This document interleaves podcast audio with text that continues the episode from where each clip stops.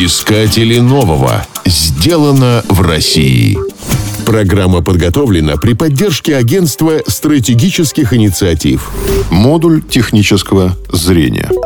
Любой водитель знает, что управлять автомобилем в городе с закрытыми глазами абсолютно невозможно. Даже на пустынной улице существует множество преград, которые способны спровоцировать аварию. А уж в час пик зрения – жизненная необходимость. Приходится непрерывно контролировать дистанцию, следить, что творится сбоку и сзади, реагировать на сигналы светофора. Пока за рулем человек, все в порядке. А как быть, если машиной управляет автопилот?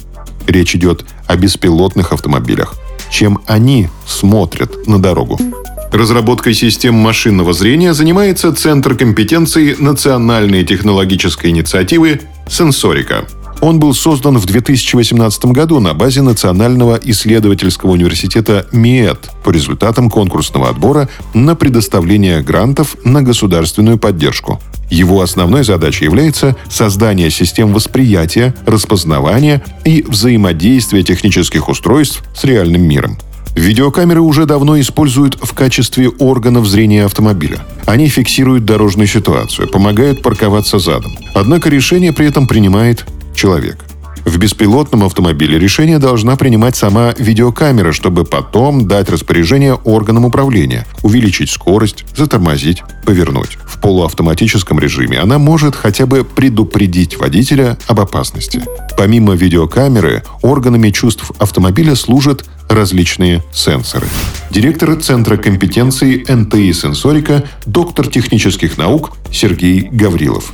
Сенсорика – широкая научная область. Датчики могут следить за самыми разными видами воздействий на среду или на конкретные объекты, включающими химические, механические, акустические изменения и малейшие скачки в радиочастотных диапазонах. Микроэлектроника развивается так быстро, что в течение следующих 10 лет потребность в сенсорах повысит объем производства в 1 триллион единиц в год.